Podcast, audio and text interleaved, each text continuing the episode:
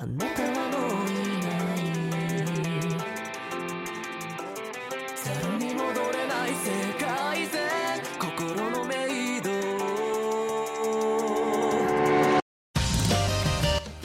はい、カーブキャスト NC でございます。さあ、えーカープのシーズンはもう終わりまして、えーストーブリーグ突入しているんですけども、えーカープにとってはちょっと大きな訃報が入ってきました。えーそれもく、えー踏まえて、ちょっと、えーゲストのメンバーでいろいろお話できたらなと思っております。では早速紹介します。まずは不動の一番バッター、ラロッカさん。あ、どうもこんばんは。こんばんは。どうも、あの、お疲れ様でした。3週連続 MC。とても楽しかった。はい。僕は良かった。僕も楽だ楽でよかったですよ。任せっきりで。ちょっと疲れなかった。ささすがに疲れちゃったんで、え今週はお休みというお休みというか、ののんびりとね、えはいい。ただきたいと思います。はい。えー、ここではまだいいのかな？あ、あうんあと、お願いします。ははいい。お願いします。はい。ではもう一人の方、バーバブさんです。あーこんばんは。あ、ちょっと先週まで忙しかったんで出れなかったですけど、久々にね、あの参加と思ったら、今日さんあのカップキャスト撮るよって言ってたら、夕方にね、大きな訃報が入ってきて、ちょっとはい後で触れますけど、はい。ちょっとカープの歴史的な一日にたまたま収録っていうのも何かの縁かなと思って、そうですね。はい、思ってます。はいはい、よろしくお願いいたします。お願いします。では、えーその、えー大きなニュースっていうのは、えーカープの監督でありました、えー小葉武史さんがですね、まあ、逝去されたというニュースが、お昼過ぎぐらいですか？夕方ぐらいですかね入ってきまして、えー、85歳ですかね。うん、ということで、えー、死因は心不全かなんかだったかな？うん、はい。カープで唯一、日本一に、日本一にカープをしてくれた監督であり、初めて優勝したのも小葉さんだったと思います。うん、はい。そうですね。はい。で、数々のお赤ヘルの選手を育ててくれて、まあ、非常に大きい存在ではあったと思うんですけども、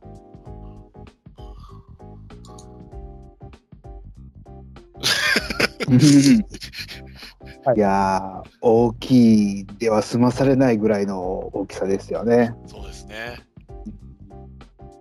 やっぱり、あの、川上さんをはじめ、世にあの名監督と言われる人は、たくさんいるんだけど、やっぱカープファンにとっての名監督といえばもう、後にも先にも小葉さんが、ね。やっぱりどのカープファンも出るんじゃないですかね。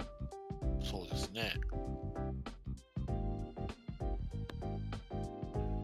結構長かったです。10年ぐらいはやってたのかな？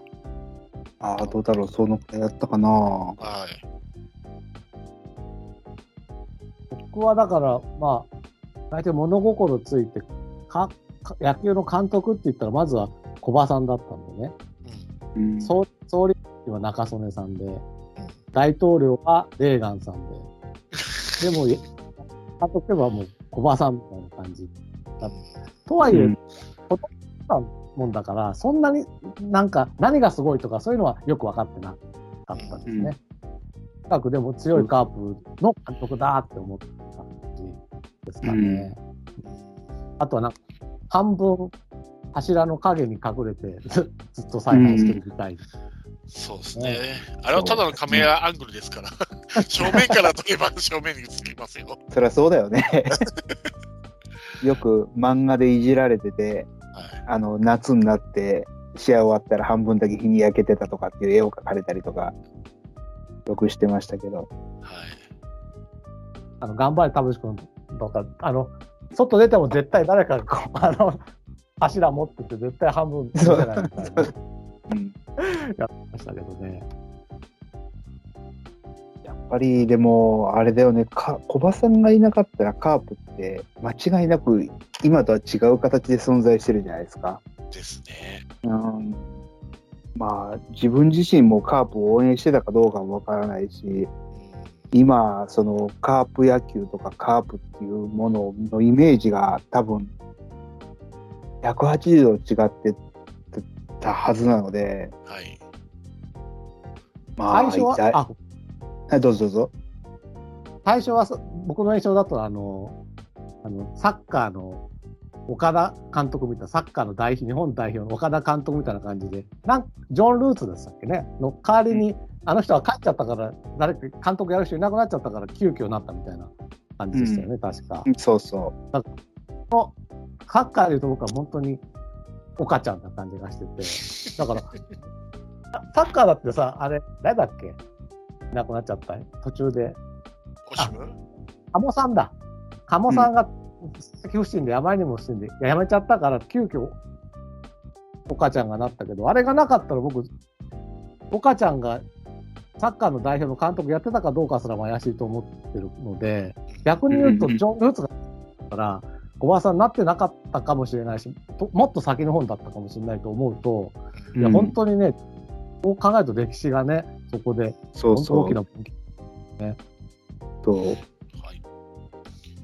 ちょっと軽くプロフィールにはい。えー触れてみたいと思います。えっ、と、1936年、昭和11年4月22日、熊本県生まれ、えー済々校から進んだ仙台を、えー中退、日鉄二二世っていうのかな？を経て、58年に広島に入団。現役時代は右打ちの内野手としてプレーし、1年目の、えー58年8月10日のあ国鉄戦、金田あー正一からサヨナラ本塁打。えー63年は首位打者を長、えー巨人長島と二輪差で、えー打打率2位のベストナインを獲得。えー64年、68年盗塁王。で、えー1970年にトレードで南海に移籍し、えー1971年に引退。えー南海のコーチを経て、1974年にコーチで広島復帰。39歳の1975年、ジョー・ルーツ監督が、開幕15試合で突如退団し、5月に監督就任。いきなり球団初のリーグ優勝を果たした。えー1985年まで広島監督を11年務め、リーグ優勝4度。江夏の21球の79年など、日本一を3回。で、え87年から89年は太陽の監督になりました。で、1980年に勝力賞。で、99年には野球殿堂入り。で、2008年から2015年までは東京国際大学の監督を務めました。という簡単に今、プロフィールを。39歳だったんですね。そう。早い。昔の監督ってね、早いけど、そうなんだよな。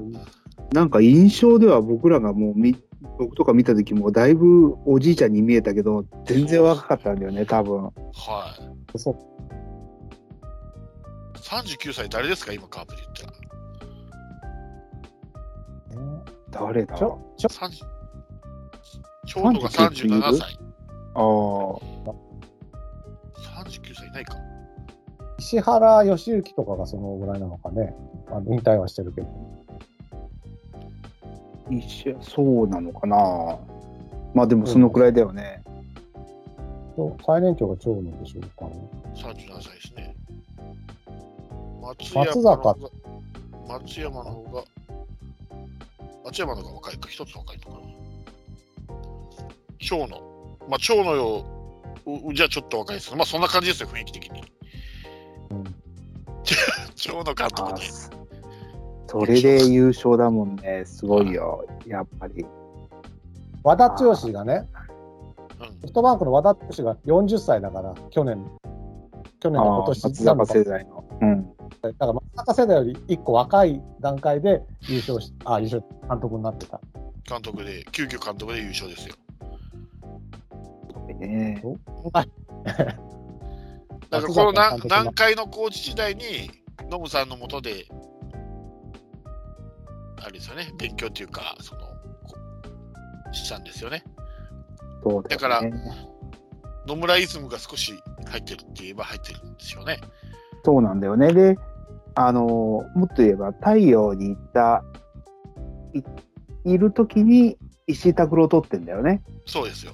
うん。ああなんかそういう縁もあるんですよ。でそうですその、うん、実際そこまで濃い、ね、あのまだ石井拓郎取ったばっかりだから一軍とかじゃないんだけど、その縁でカープに来て拓郎が優勝させてくれたっていうのも不思議な縁で。そうなんですよね。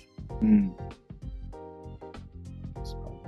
で、あの時に一緒にカープから、木庭さんっていうスカウトの人が一緒に太陽に行って、うん。その時に木庭さんが取ってきた選手が、あの98年の優勝したチームの礎を作ってるんですよ。佐々木、大魔神佐々木取ったり、うん、野村弘樹取ったり、今の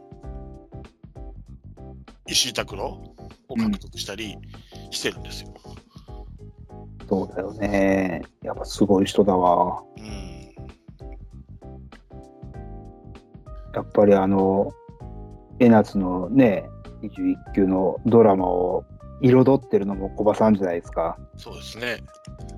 うんあそこで、ね、ブルペン投げさせて池谷を、う んっていう、そこまで非常になれるっていうのもすごいじゃないですかね。生きがやと北別府でしたっけあの時だけうん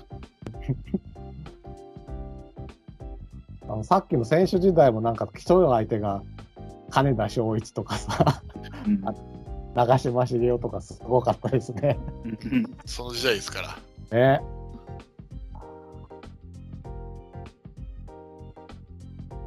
ああ、だからあの人がいなかったら、ね、僕が大好きな吉彦さんもいなかっただろうし、そうですよね。山崎隆三とかあの辺のいや正田とかもああいう形でね、スイッチでやってたとは分かんないし、そうですよ。うん、川口だって小葉さんのおかげでってよく言ってたもんな。うん。うん、そうじゃなかったらあのあんな濃厚のピッチャー、俺だったら投げさせないって自分で言うぐらいだから。はいはいはい。あとやっぱりあれですよね。軟式上がりの社会人、大野豊を取ったっていうのもすごいですよね。すごいですよ。うん防御率135ですからね、1点目。ああ、すごい。だから、本当になんか、おばさんが育て上げて、日本一になって、まだご存命の時に3連覇して、で、今日、くしくもそのね、小葉さんが亡くなった話と、聖夜が海外っていうのもオはいープンになったじゃないですか。そうですね。うん、なんか本当に節目だなと思ってて、今日は。そうですね。だからこっから全く新しい若い選手たちが新しいカープを作ってくれるね、今日は一つのスタートになればねと思って、はいはいはい。あんまり締めっぽくなってもあれなんで、はいはいはいはい。ちょっと、だから、裏を返すと、まあ、おばさんはやっぱり本当のカープの黄金時代を作ってくれる。うん、で、やっぱ鈴木誠也もやっぱり黄金時代に欠かせないピースだったわけですよね。そう。そうそ カープにとっての黄金ゴールデンコンビが、まあ、同じように、なんだろう、カープというね、カープから去るう、というそうそそれも、だから、まあ、いい意味にも取れるし、ちょっとこれからきついなっていうふうにも取れるし。う、そうだよね。で、あとは、うん、時々言うさ、カープ野球って呪縛があるんじゃないのって、時々僕なんか話すけど、そのはい。いやらしい野球をするとか、はい。なんかあの足でかき回すとかさ、はい。そういうカープらしいって今そんなことできてないのにまだみんなが言ってるっていうことをはい。小葉さんが作ったその形っていうのはもうそろそろその呪縛から外れていいんじゃないかなと思うから、はい。うんうん、もう新しいカープ像をねやっぱり今の選手と笹岡さんで作っていかないと、そうですね。うん、だから、カープの日本一はもう小葉さんが持ってっちゃったんだから、うん、ある意味、このチームは日本一取ってないチームと言ってもいいわけですよ。そうそだから、今やね。少なくともカープを日本一にさせた監督は今世界中にいないんでそう、世界中にいない。いなくなっちゃったっていう、なんか、そういうなんか心の支え、まあ、もちろん心の中にはいるけれども、うーだから、やっぱりこう、ちょっと脱却してね、うん今の野球で本当日本一取るにはどうしたらいいかっていうことをやっぱ突き詰めていってほしいですよね。そうですね。ちなみに、えーカープ昭和50年から昭和60年まで監督や11年間やってたんですけども、えー B クラスになったのがたった2回です。素晴らしい。昭和52年の5位と昭和57年の4位。それ以外は全部 A クラスです。9年間 A クラス。あだってあの時代確か昭和60年頃って12球団で一番その10年間の勝率がいいチームだったからなカカープ、そうですね。うん、そう言われてたからちなみに2回目の B クラスである昭和57年は59勝58敗で貯金はあるんですよ。4位とはいえ。うんだから本当、借金沈んだのは昭和52年の5位の時だけ。51勝67敗で。あとはだから全部勝率5割以上。不吉な年ですね、それね。そう。ですね。私は生まれた年です。知ってるよ。その時は5割切るんだ。持ってるわ、そういうところ。小葉さんでも。小葉さんでも、小葉さんを持ってるにしてでも、持ってしても。最下位、あ、さ借金を作るっていう。年に。生を受け、えー生を受け いやー、ほんとね。あ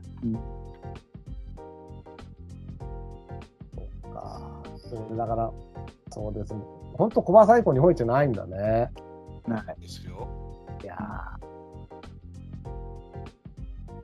小葉さん以降というか小葉さんしかなんだけどね しかも昭和59年ですからね。昭和が終わる少し前に優勝して平成が終わる少し前に優勝して、ーうん。うん令和が終わる少し前に優勝するんじゃないですか。いつ終わるんだろ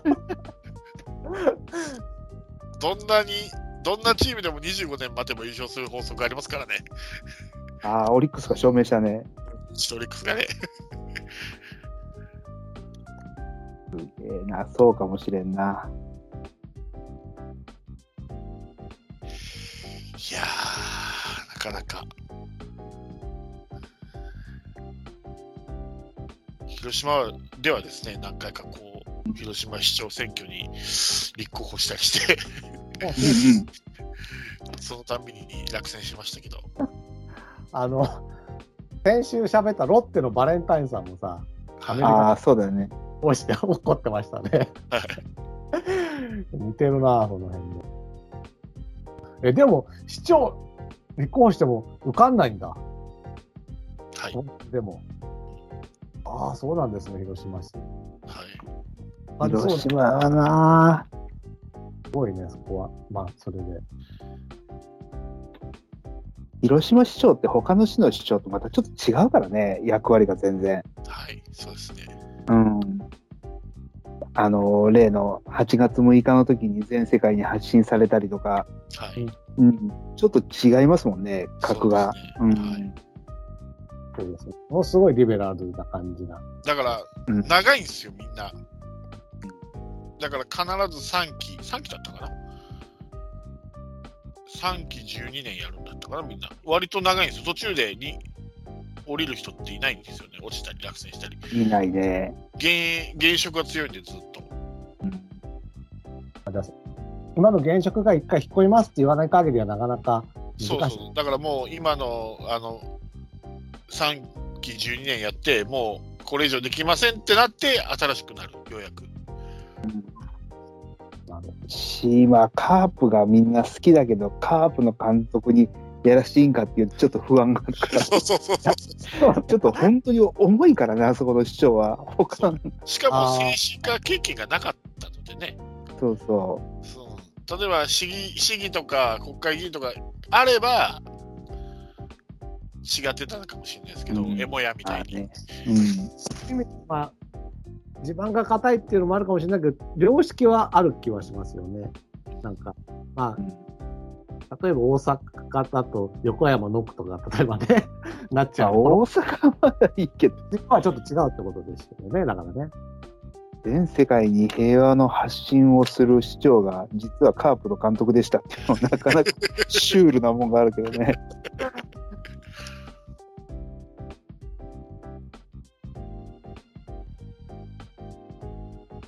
はい、はい。とこですね。そんなところですね。はい。あと、まあ、さっき話題がある上がりましたけど、鈴木誠也が正式に海外挑戦と、はい。はい、いうことで、まあ、どこのチームになるかわかんないですけども、うん。どの、噂は広がってるけど、どのぐらいの評価をされて契約するかがすごい楽しみですね。そうですね。うん。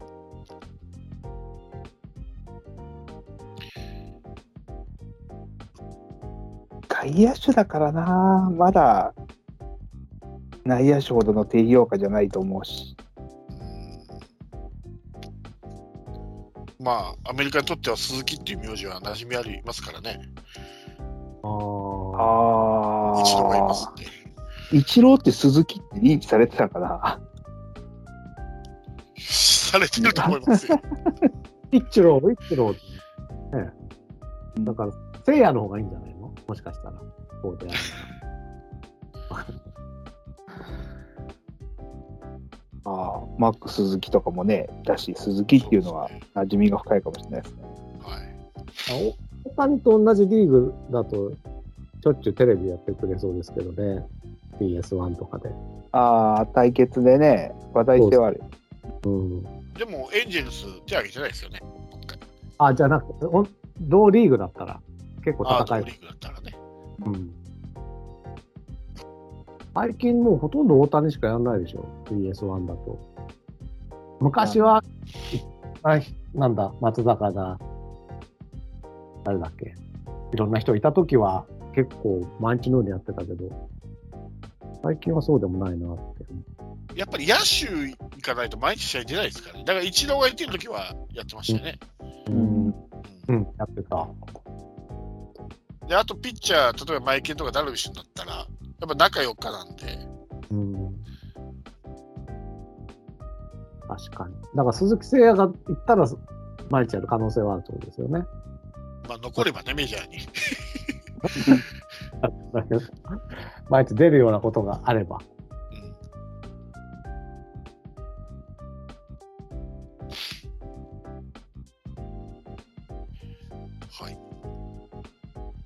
とはあれですか？コーチングスタッフですか？来年の。はい。川田さんがヘッドコーチ兼外野守備走塁コーチということで、うんヘッドなどに立つんですかね、あれ？三塁のコーチボックスに。ああ、立つんじゃないの？それヘッドじゃないですよね、もう。だから笹岡さん攻撃はやんないんでしょもうカートさんが全部作戦立てるってことじゃない昔ほら西武の、西武の監督やってた人ずずっとサードに立ってた監督いましたよね。誰だったっけあの、巨人のコーチやったりしてた。井原？井原、そうそうそうそう。みたいな感じになるんじゃない？攻撃面、攻撃監督みたいな感じで。まあ、それこそ小葉さんも立ってたからね、監督でしたから、三塁そうそう。だ昔はそうだよ。なんかあの、ジャイアンツも川上さんとかも立ったりしてたんでしょ？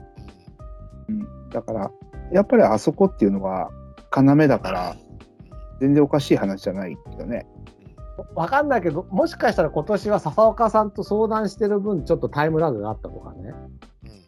うんうんまあ、のような感じもするので、まあ、そこは笹岡さんがもう完全に任すよって言って、そういう形にしたなら、まあ、一つは良かったかなとは思います。そうだね。うん。ただ、ややこしいのが一人いまして、野手総合コーチで東出がいるんですよ。でもほら、おー昨日何すんだろうな、野手。だったロッテにもいたじゃん。だから、なんです川田さんが三塁立ってるってことは、東出が実質ヘッドなのかなと思って。ややこしいんですよ。あのね、国母哲也が内野守備走塁コーチになったじゃないですか。うん。でも国母ってさ、別に盗塁うまいわけじゃないし、そんな守備もうまいわけじゃないじゃん。そうなんですよ。これってただの、だからまあ、チームのムードメーカー的なコーチですよ。そうそうそうそう。だとすると、それやるのって東出ってことになるでしょうね。結局は。うん、だからこのや野手総合コーチっていうのは、まあ、今回初めてじゃないかなと思うんですけど、カープ。うん。だから、川田さんと国母の、なんていうんですか、足りない部分を補うような感じなのかなと思ったり。足りない部分っていう言い方は変かもしれないですけど、カバーできないところをカバー、フォロー、まあ、フォローするじゃないですけど。正直、本当は、川田ヘッド兼外野守備走塁コーチ、東出内野守備走塁コーチにしたかった、しようと思ってたと思うんだけど、国母が来てくれるってことになって、うん、で、どうしようっていう、なんか別に2軍でもよかったんですよ、国母は。いきなりは。いきなり1軍じゃなくても。そうなんだけど、きっと、なんか、国母のやるべきことって多分コーチングじゃないんですよ。はい。キャプキャプテンだよね。キャプテン キャプテンシー。このこの人が言うだったらなんかそういう役割作ったらいいじゃないですか？キャプテン、じゃあキャプテン。キャプテンコーチ。キャプテンでいいキャプテンコーチっていいのよ、本当にもうコーチもいらないキャプテンでいいよ。キャプテンで、そういう現役になっちゃうよ。でも本当にそうだと思います。そうだから、逆に、二軍に置いといたって何の役にも立たないわけですよ。役にも立たないっていう、指導者の勉強はできるでしょ？そうだけど、だから、何が、何が特筆してるって人じゃないと思うんですよね、僕は。そうですね。守備の人でも、走塁の人でもないですよね。打撃の人でもないですよね。うんキャプテンシーですよね、彼の。うんキャプテンシーで。うん。うんキャプテンシーっていう青徳がついてるっていうだけですか？だからね、キャプ本当キャプテンなんだって。だから、いろいろしょうがない。だけどでもさ、いきなり国防、安総合とは言えないじゃん。なんか一番うん。偉いところに持ってないから、多分いろんな名義を考えて、こういう形にしたんじゃないかなって、僕はね、思ってるんですけど。ただ、そんな悪くはないと思いますよ。そうですね。うんまあ、帝王学を学ばせるんだと思うよ、普通に。やっぱ先週の話で、やっぱ盗塁増えないと、うん来年の戦力だと OPS も増えないし、どうにもなんないので、やっぱ盗塁増やせるコーチは必要で、うん。まあ、本当はね、外からとか思うけど、中だったらまあ東で、が一番的に、まあか、赤松。いやいや、外野守備走塁は川田さんいるんですから、東に求めちゃいけないですよ。あじゃあ盗塁って内野守備じゃないの？内野守備、走塁じゃないの？だって、一塁、一塁コーチャーじゃないですか。川田さんは三塁コーチャーだけど、盗塁の指示は一塁コーチャーがやるわけじゃないですか。盗塁の指示、指示はベンチじゃないですか。まあ、ベベンチもそうだけど、なんかこう、ピッチャーの癖を見るとか、タイミングを見るとかっていうのはやっぱ一塁コーチなんですよ。うん選手にそういうアドバイスができるのはね。うんそう考えると、まあ、この夫人の中で言ったら東出か赤松しかいないんですよね。そうですよね。うん。だから、まあまあ、うん、だから、もうちょっと、もうちょっといいろいろ考えてほしかったけど、まあ、この中でできる範囲では、まあ、ベストじゃないですかね、って感じ。問題は次ですよ。打撃コーチですよ。先先般2人が保留っていう、そのまま留任っていう。結構ね、浅山みたいな感じで。いや、だからさ、なん微妙にけ、だからさ、どっかの数字見ると結果残してるように見えちゃう選手もいたけど、うんですよ。そこが厄介。まあ、すだから鈴木誠也なんだよね、それも結局は。そう。鈴木誠也がいなかったら多分3番たる打撃成績だから、あの、留任にはなんなかったと思いますけど、ね、だから鈴木誠也のおかげで首がつながったみたいな2人ですよ。からそしたら。この向井の生存力はすごいですね。白浜並みですね。ね、ずーっといるよ、一軍コーチに。補佐 補佐は取れたけど。なんか目に見えない能力があるんじゃないの？わかんない。わかんないよね。わかんない。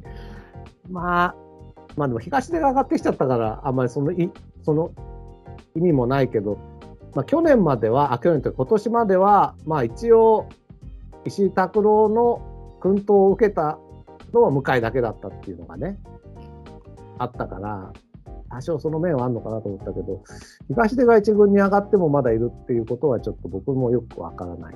だから東出がその、さっきも言ったように足りない部分をいろいろフォローするんじゃないですか？国母とか、打撃コーチとかの。あ、やそうね。っぱり野手総合ですから。東で有能じゃん。東出が一番忙しいですよ。そう。打撃、実は打撃のトップだし、実はそうトップだったりするっていう。まあ彼がどれだけ変わったかですよね。自分の打撃コーチの時はしっかり先般でしたからね、彼も。だから、その時川田さんいなかったじゃないですか。だからはい、東で変わった体制になったら、もしかしたら変わるかもしれない。まあ、去年もこんなこと言っててさ、あの去年ほど希望は持ってないですけど、はい。まあ、でもほら、石井拓郎、川田ヘッドだった時の第二コーチですから、東では。うんそういう意味では、もしかしたら、うまいコンビになればねっていう感じかな。はい今日あの、林のインタビュー読んだけど、打撃が不振の時に東出のアドバイスで復活した、復活というか、あの、一皮向けたみたいに出てたから、はい。もしかしたら、あの辺の若手を、ね、若手良かったじゃないですか、今年。そうですね。うん、うん、その辺のの、かなり貢献したのかもしれないから、東出はもしかしたら優秀なのかもね。ねだから、だからだからそういうところが二軍向きなんですよ、彼はだから。うん、でも来年は今年の2軍のメンバーで戦わなきゃいけないんですよ。で、そその多分、今今年の2軍のメンバーの心を掴んでるんですよね、きっと東出なるほどね。で 本当か。見てきたよ、見てきたようね。い今のうちは言っとき言いましょうよ、その。いまあまあ、ね、希望をね。や、でも、その林のコメントを見ると、まあね、ある程度そういう点もあるんじゃない、そうだね。うん。はいはいあだから、去年の川田さんで今年は東、あ、来年はひ東出が本当キーだし期待したいですよ。で、投手コーチなんですけども、前阪神二軍投手コーチだった高橋健がカープ復帰と、うん。久々にえーカープ以外の球団の指導者、指導経験がある人が入りました。多分川田さん以来かな？他の球団で指導経験がある人が入ってくるっていう。うん。うん、はいうん、そうですね、本当だ。で、えーもう一人が横山隆二と。うん。はい。僕はここは長川じゃないかと思思ったんですけど、一番仕事した長川が2軍に落とされるっていう。で、一番仕事してない打撃コーチ2人が残ってるっていう。でも、とにかく、やっぱり、2軍で飲み悩んでるピッチャーを伸ばさなきゃいかんのですよ、今は。その中継ぎを分厚く、そその選手のロッテのように、こう分厚い中継ぎを作るためにはね。はいはい。そういう意味では、長川2軍でもいいんじゃないかな。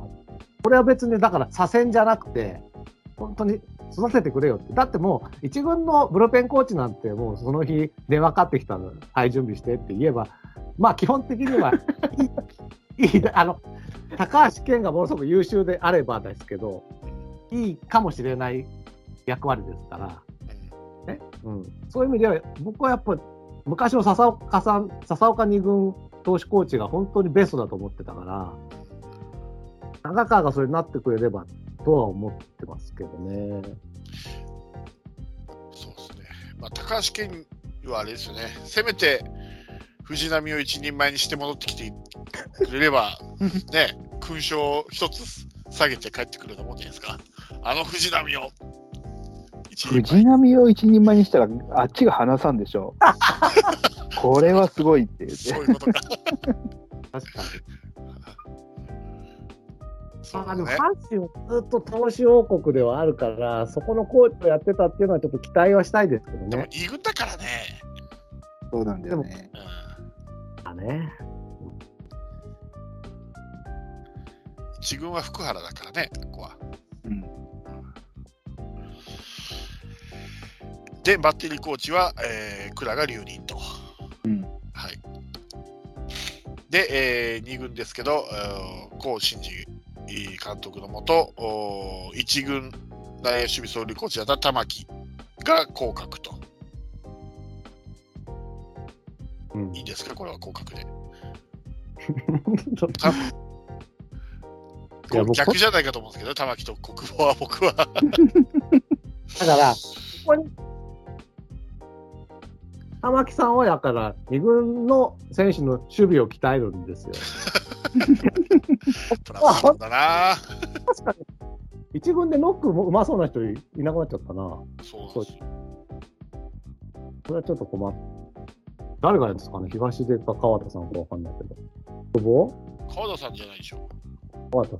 あまあ、外野、外野主演のノックは川田さんでしょうけど、あの、最後あれ重要よ、あのキャッチャーフライの。そうよ。見てるからね、観客入って。見てるね、あれは。うんあれ、なんとなく見せ場っぽいもんね。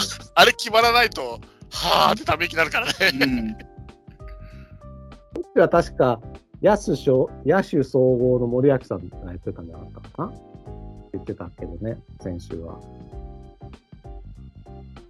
だから国防が実はノックうまいんですよっていうのが一番ベストですよ。キャプテンとしてやるかもしれないよ。あんまりほとんどやったことないって言ってたよ。あ、そうなんだ。地元あのの情報番組出て、インタビュー答えてましたけど、ほとんどやったことないって言ってました。内野ノック、あのノックは。だからこれ特訓ですよ、だから。だから特訓してから上がってこいよっていう話ですよ、いつも。だから一軍で育てるなってコーチを 頼むから。はい。はいで、二軍の外野守備総理コーチは引き続き赤松と。うん。えー打撃コーチが、えー森笠と、えー一軍守備外野守備数理コーチから降格した広瀬。うん。この降格人事は分かるんですけどね。まあね。でもクビにならないんだと思ってね。打撃コーチ、今度は打撃コーチ。で、えー投手コーチは小林寛永と長川和弘と。うん。で、バッテリーコーチが上田。小林寛永と長川が同じような役割の人並べてどうするみたいそうですね。な。元ですねっていうね。そうそう。この辺がさ、あんまり考えてない人事だよね。はいそもそもだった。まあ高橋健さんがまあ先発やってたけど、先発系のピッチャーなんて、健さんだけでしょ？じゃない？そうですね。確かにと思ってやってたのか。まあ、ちょっとバランスは悪いですわな。うん。で、えー、三軍統括コーチ兼強制担当が畝辰巳。うん投手コーチ強化担当が菊池原と。うんはい。が、えー、2022年度のコーチングスタッフです。期待しましょ どこに？ケンさんしかいないよね、期待できる。う。ケンさんと、国母かな、やっぱり。久保は、温かい目で見る。それぐらいかな。だから、しっかりしないといけないのは東ですよ、一番。うん。だってさ、新庄があんだけさ、チームを明るくして声かけてっていうの話題になるんだったらさ、国母も明るくして声かけるかもしれないよ、みんなに。いやー、明るいかな、彼は。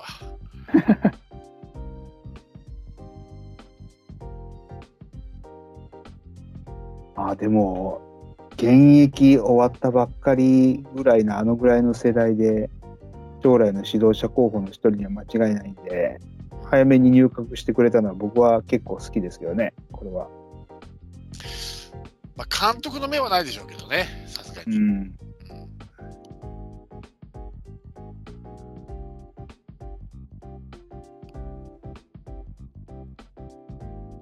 ここで結果を残したら、もしかしたらかもしれないけど、ちょっと今すぐはないよね。そうですね。僕はもうそろそろ新井さんが入ってきてほしいんですけどね、じゆくゆく監督としてなるんだったら。俺は一発あるかなと思ったんですけどね、新井。今のこの状態が悪くて、聖夜もいなくなる中で、させるっていうのは、なんか、渦中の栗を拾うようで、ここまあ、はここだ。そうか。うん、多分それなりの、あれ、地ならしをした後じゃない、させられないんじゃない？巨人っていうと安倍みたいなもんか。ある程度作って、バトンを渡してやるような感じで、ね。そうだと思うよ、やっぱり。でも、新庄ぐらい明るくなりますよ。チームが、新井さんが入閣すると。まあ、明るいよね。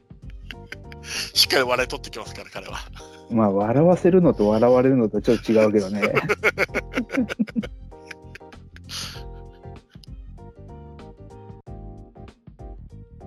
あ あ、でも新井さんはちょっと今はちょっとかわいそうだな。せめて聖夜がいる時じゃないと。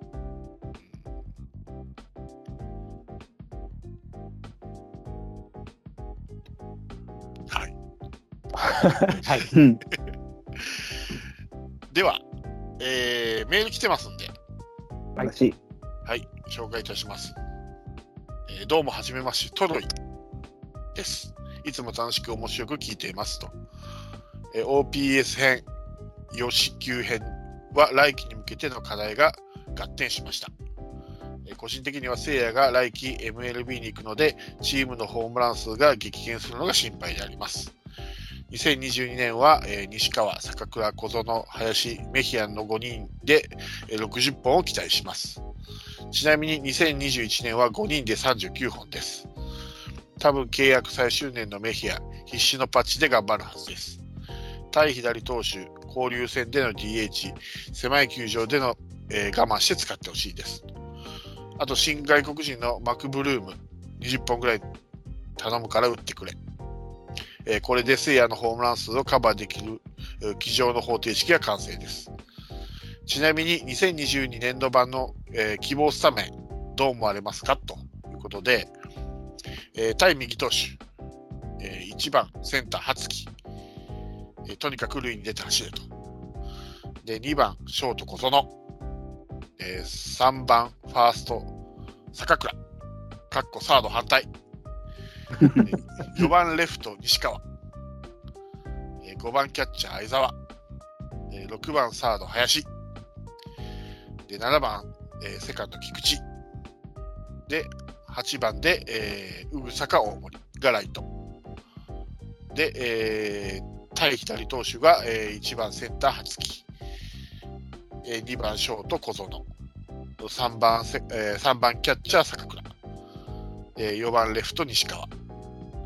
で、5番に、えー、正髄か中村翔成がライト。で、6番メヒアサード。で、7番マクブルームがファースト。で、8番セカンドで菊池。で、代打松山長野。で、ダイソーがそんな上本。37って書いてありますね。誰のことでしょうかね、37。で、バント要員が堂林磯村と。中京大中京コンビですね。まあ、いずれにせよ左打者が多すぎと、松山と長野のスタメンはやめてほしい。中堅若手にチャンスを。では引き続き、ポッドキャストをむっちゃ楽しみにしていますということです。ありがはい、とうございます。ありがとうございます。はいあ、りがとうございます。ありがたいな。はい。ということで、だったら我々もついでに考えちゃいましょうと。現時点での希望オーダーですか？うんはい。その前にいただいたやつのコメントとかってないですか？いただいたやつのコメント。あ、いただいたスタメンに対してのコメントは。ということですか？あ、僕らのコメント？ん僕僕らがその、せっかくオーダーくれたんで、ああ、うんあります？何か。一番センター初期が多いんですけど。そう、僕もね、それがすごい気になってるんですよ。そ。う。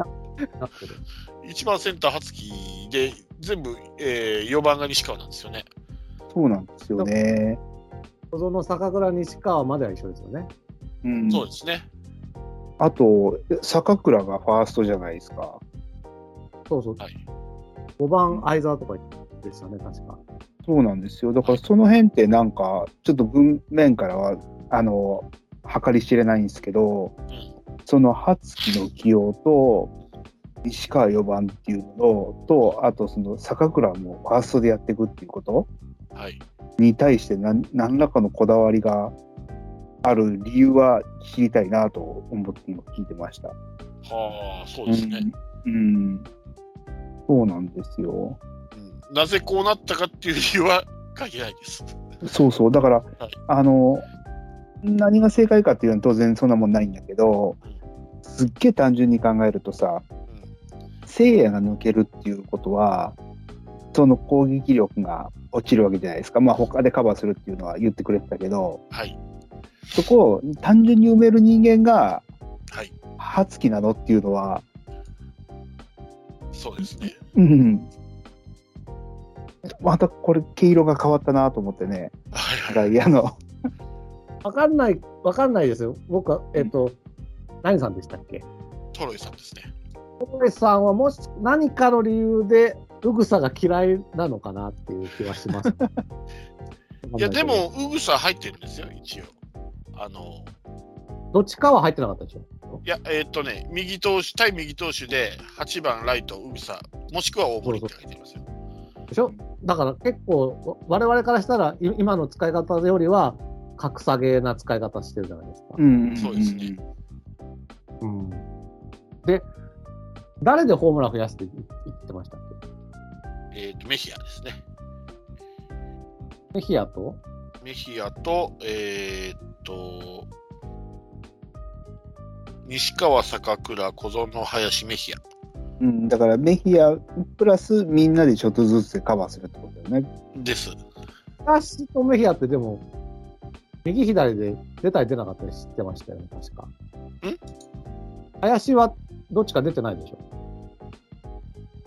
林は、えーっと、そうですね、対左、あ、対右を出てきてますね。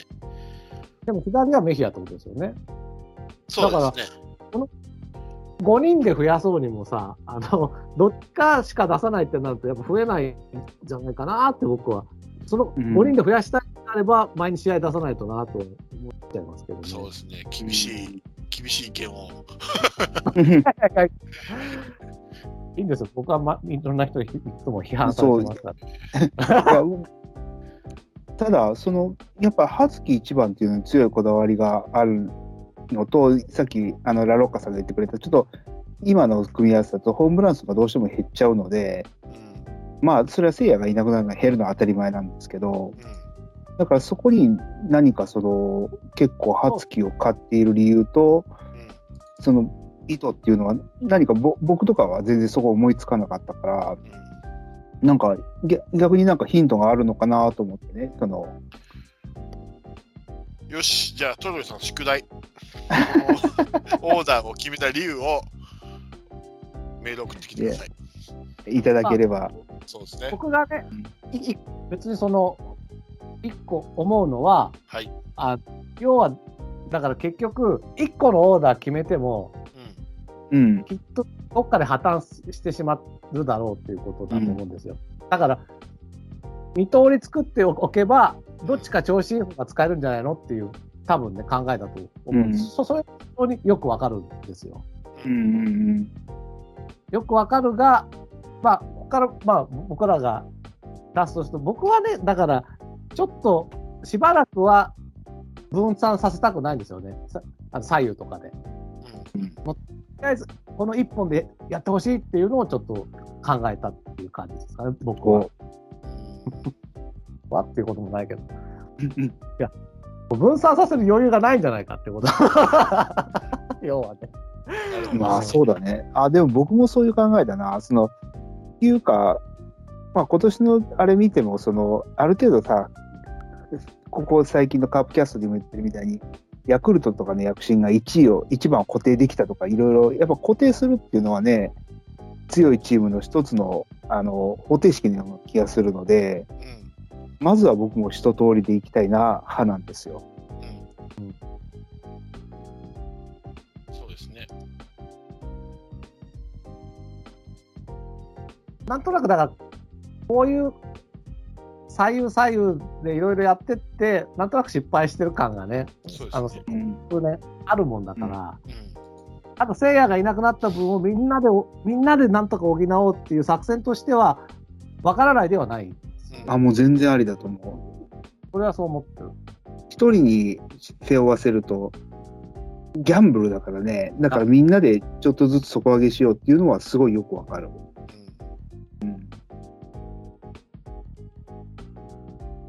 ただ僕のだから OPS の理論から言うと、やっぱ OPS 稼げそうな人はずっと出しといてほしいんだよなっていう話なんですよね。うん僕はですよ。うん。うんあくまで。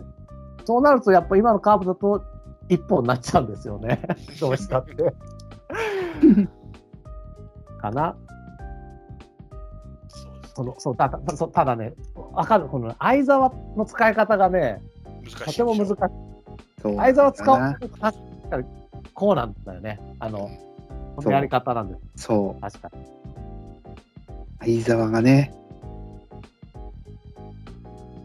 あの難しい。ただただ坂倉と入れ替えるとか、なんかへ変なところにいいい入れるんじゃなくて、ちゃんと理由を持って場に置きたいっていう気持ちで置くのは、なんとなくすごくわかる。うん。うん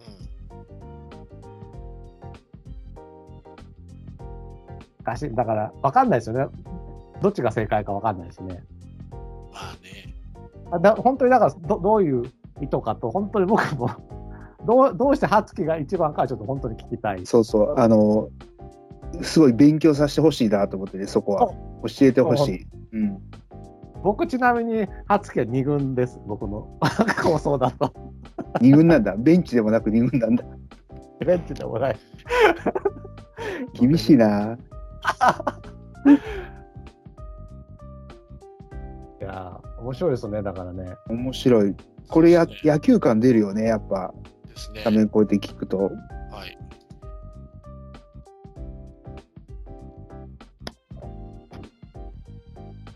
じゃあ、行きますか、誰かから。はい。もちろん、あれでしょう。不動の一番バッターからでしょう。もちろん。あ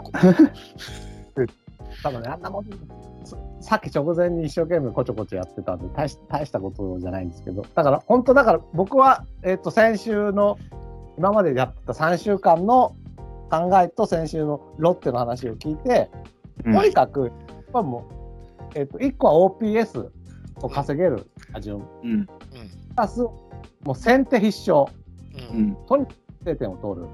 うん。っていうところを元にすると、うん。えーいいですかね、じゃあ。はいどうぞ。はい。あの、あ、プラスあの、いろいろ期待も込めてということで、あの、うん本当にその実績出るかどうかは置いといてって話ですよね。うんこれはね、一応保険として置いといて。言い訳が長いね。そうそうそう。本当ははなしよ。本当ははいつもの。本当はは今日なしはで。い。じゃあ、私の自信の持ったうん来年、来月の打順をいきます。はい。1番センター、うぐさはいおん。2番サード、林。は？おお。ーうん。3番ファースト、マクブルーム。うん。うん。新海人。うん。うん。4番キャッチャー、坂倉。うん。うん。5番レフト、西川。うん。うん。6番セカンド、菊池。うん。7番ショート、小園。うん。8番ライト、中村健人。新人。うん。じゃですね。うん。以上。これ、もう、あとは、ね、あとはですね、うん。もう一つのパターンとして、この8番の中村健人のところに、うん。もしこっから左の外人を取ってくれたらそれを入れたい。えっ、とね、キラみたいなやつ。いきなり出てきた名前が。あいないから、いや、本当はだから、あの、マーティン・レアードみたいにしたいのよ。あしたらほらールーム、キラーみたいな感じにしたいけど、まあ、今はその、だから、ぜひ取ってほしい。ひひ左の大砲は取ってほしいけど、まあ、今いないと右なんだけど、大砲っぽい中村健人を8番に入れたっていう感じですね。あと、いないんだもん、OPS 稼げそうなやつか。この、今、この8人が、まあ、新人の期待とか外人の期待もここ込めてるけど、一番僕は OPS 稼げると思うし、宇草、林、西川、坂倉でとにかく1回に先制点を取る。うんで、あとは逃げ切ってくれっていう話ですね。うん2番、林か。西川じゃなかった。3番のマック・ブルーム。あのね、西川とマック・ブルームを三角をどうしようかなっていうのを最後に迷って、うん。一応右左の関係で3番マック・ブルームで5番西川にしたんで、だから、宇草、林、マック・ブルーム、坂倉で点取るってことですね。うんあとなんか、代打とかも言う言うんですか、これ。いや、別にオーダーだけで。一応こんな感じです。すごいな。絶対バントしないんだね。しない。もうね、バントは敵ですからね。まあ確かに。あのあれ出てましたよね。バントで進塁させたランナーの生還率って、カープ12球団最低なんらしいですよ。今シーズン。バントも下手なのにね、送っても返せないんで、しょうがないですよね。そうそうそう。バント下手だったらバントさせない方がいいよね。うんいや、すべてとも減った気がするけどな、相当。うん。それ聞いて、ちょっと、バントしても返せないのは、得点圏打率が低いのか、なんかちょっとわかんないですけど、原因が。それもう、ただ単にアウト1個上げてるだけじゃん。そうそうそう、そういうこと。得だから点圏打率まそんなに、多分リーグ3位とか2位とかでそんなに低くないんですよ、カープって。得点圏打率に関しては。だからバントで送っちゃダメってことですよ。し、だから多分ね、得点圏に遅れてないんじゃないかな、あんまり。だって成功したやつからですからね。あ、あのうんねバントで送ったランナーがの生還率ですから。だから普通に打って得点圏に行ったら帰ってくるんだけど、うん。バントで送ると帰ってこないってことなんですね、じゃあね。そうそうそうそう。チームそう考えると、やっぱ僕のいいですよ。ノーバント作戦は。ね。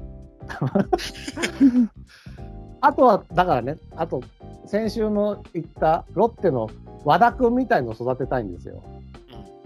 でももう、野間で分かったように、カープの場合、若手にそれをもうそこで生きろっていうのがどうも苦しそうなので、だから、曽根あたりがね、もう腹をくくって、もう東出とマンツーマンでスペシャリストになってくれとは思って。そうすると、8回、9回の得点率が上がるんで、うんうん。